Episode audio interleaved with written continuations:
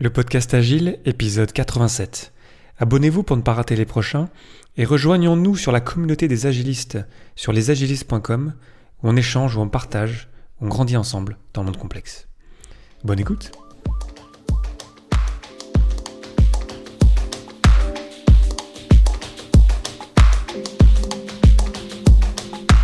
Bonjour, bonsoir et bienvenue dans le monde complexe. Vous écoutez le podcast Agile, je suis Léo Daven et je réponds chaque semaine à une question liée à l'état d'esprit, aux valeurs, principes et pratiques agiles qui font évoluer le monde du travail au-delà.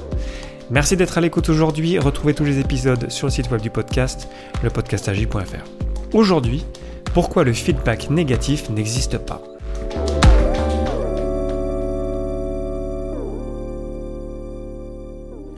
Le terme feedback n'a pas de traduction parfaite en français, donc c'est un anglicisme. Euh, pour essayer de, si vous connaissez pas ce terme, je l'exprimerai comme si quelqu'un veut vous partager quelque chose, vous donner un avis, vous donner un retour d'information, une rétroaction, un retour d'expérience. Ça ressemblerait à ça, le feedback.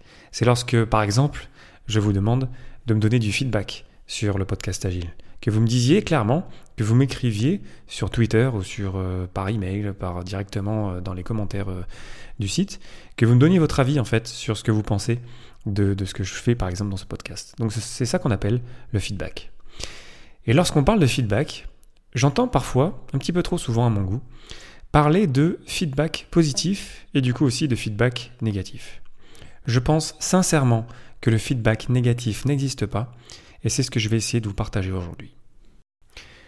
Pour commencer, lorsque quelqu'un vous partage du feedback, un avis, une remarque, c'est que cette personne a un problème, un manque, un besoin qui vous concerne et qui, en le partageant, souhaite que la situation s'améliore.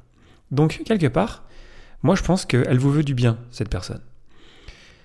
Je ne dis pas que ce bien c'est forcément bon pour vous, mais ça n'empêche que cette personne vous veut du bien. Attention, je parle ici euh, dans un environnement relativement sain, bien sûr. Je ne parle pas de feedback qui est utilisé pour blâmer. donner du feedback et blâmer, ça n'a rien à voir et on ne devrait pas les mélanger. Mais voilà, si on prend une situation où quelqu'un vous partagez quelque chose, moi je pense que ça part toujours d'une bonne intention. Est-ce que ça veut dire que c'est forcément utile pour vous? Non, on le sait, l'enfer est pavé de bonnes intentions. Mais en tout cas, au moins, il y a une volonté de quelqu'un de partager quelque chose. Et puis c'est dur de partager du feedback.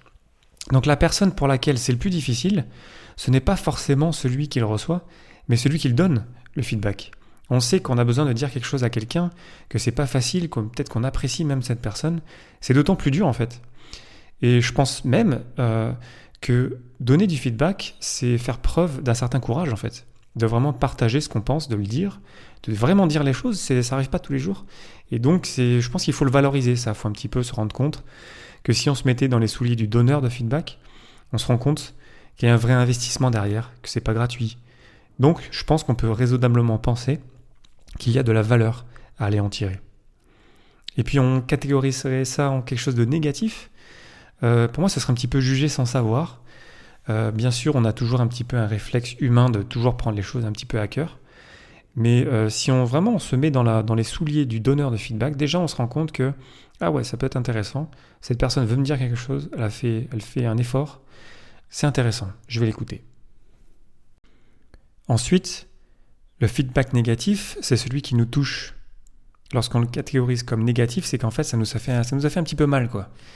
Mais le truc, c'est que si un feedback, un avis, une information, une question qu'on nous a posée, si elle ne nous touche pas, en fait, c'est pas du feedback j'ai l'impression qu'en fait, lorsqu'on parle de feedback négatif, on nomme le vrai feedback. Vous savez, quand on a cette émotion qui vient des tripes, que ça nous démange après, que ça nous reste dans la tête plus tard.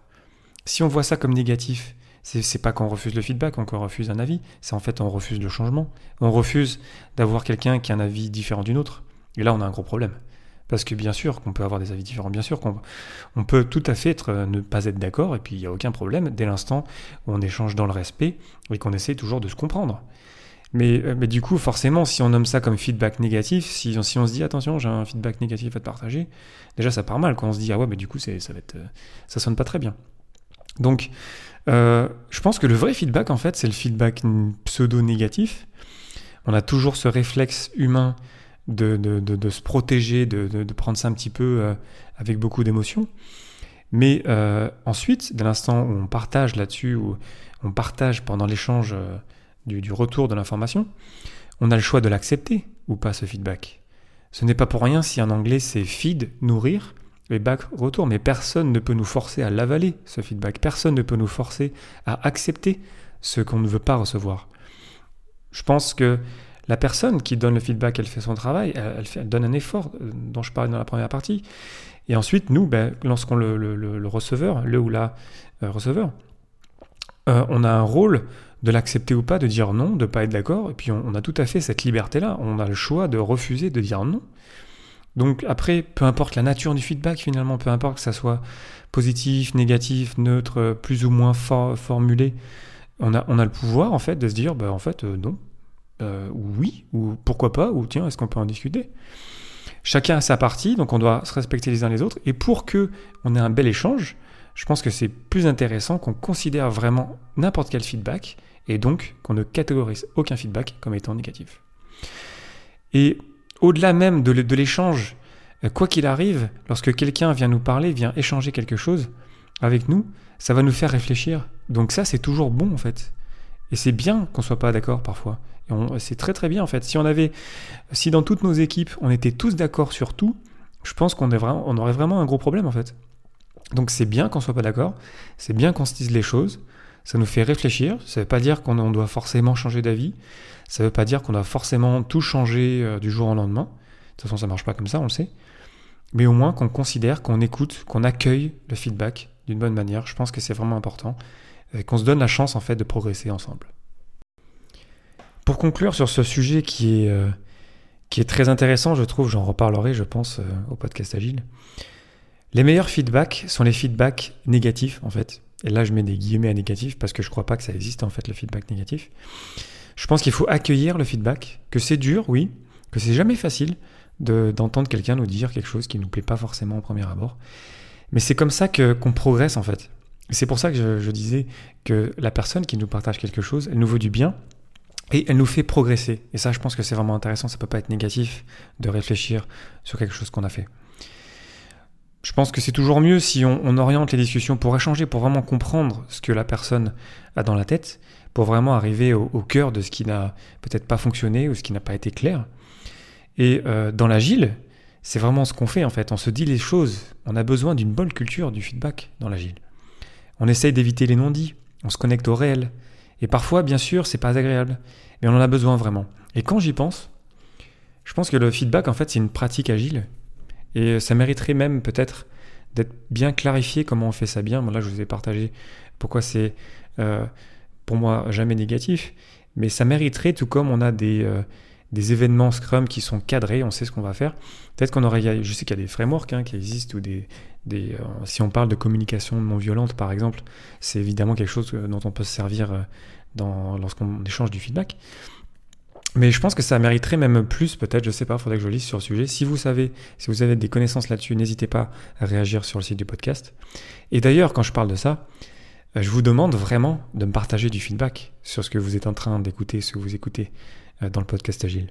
Si vous n'êtes pas d'accord, si vous aurez dit les, les, choses différemment, si je me suis trompé, si euh, ça c'était mieux avant, ça ça pourrait être mieux dans le futur, je vous demande vraiment, c'est une requête que je vous fais à vous, euh, auditeurs ou auditrices du podcast Agile, de me dire, là pour vous décrire, là où j'enregistre mon podcast, je suis dans mon salon, et c'est extrêmement difficile de me rendre compte de la, de la valeur que je crée, en fait, de, vraiment de ce que je fais chaque semaine lorsque je vous partage un épisode du podcast Agile. Donc j'ai besoin vraiment de, de votre feedback pour continuer à l'améliorer, pour grandir avec vous là-dedans. Et, donc c'est pour ça que j'ai besoin de votre feedback. J'ai d'ailleurs un excellent ami, Sab, si tu m'écoutes, qui, euh, en début d'année, m'a partagé un feedback sur le podcast. Et euh, je m'en souviens parce que je, sentais qu'il y avait quelque chose d'intéressant. Euh, il avait quelque chose à me partager, il n'osait pas trop. Je l'avais vraiment formulé dans le sens, vas-y, dis-le moi, je te demande vraiment de me partager ce feedback-là. Il me l'a partagé et ça a vraiment changé la manière dont euh, je produis le, podcast Agile. Donc merci encore, Sab.